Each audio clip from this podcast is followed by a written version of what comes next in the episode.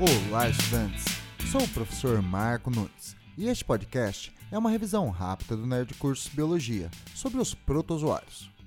No sistema de classificação de Will Taker, o reino protista agrupa seres eucariontes e unicelulares, como os protozoários e as algas. Os protozoários são heterotróficos, pois não produzem o próprio alimento. Vivem em ambientes aquáticos marinhos e de água doce, e mesmo em ambientes terrestres úmidos também podem viver associados a outros seres vivos em relações parasitárias, mutualísticas, comensais e de protocooperação. Há espécies isoladas ou coloniais. Podem possuir metabolismo aeróbico ou anaeróbico. Os protozoários apresentam diferentes tipos de estruturas de locomoção, como pseudóptos, flagelos e cílios.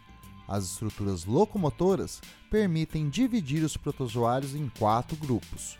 Os que se locomovem por pseudóptos, como as amebas, são classificados como sarcodíneos ou risópodes. Os que se locomovem por flagelos, como o protozoário Trypanosoma cruzi, são enquadrados como flagelados ou mastigóforos. Os que se locomovem por cílios, como o paramécio, são considerados ciliados ou cilióforos.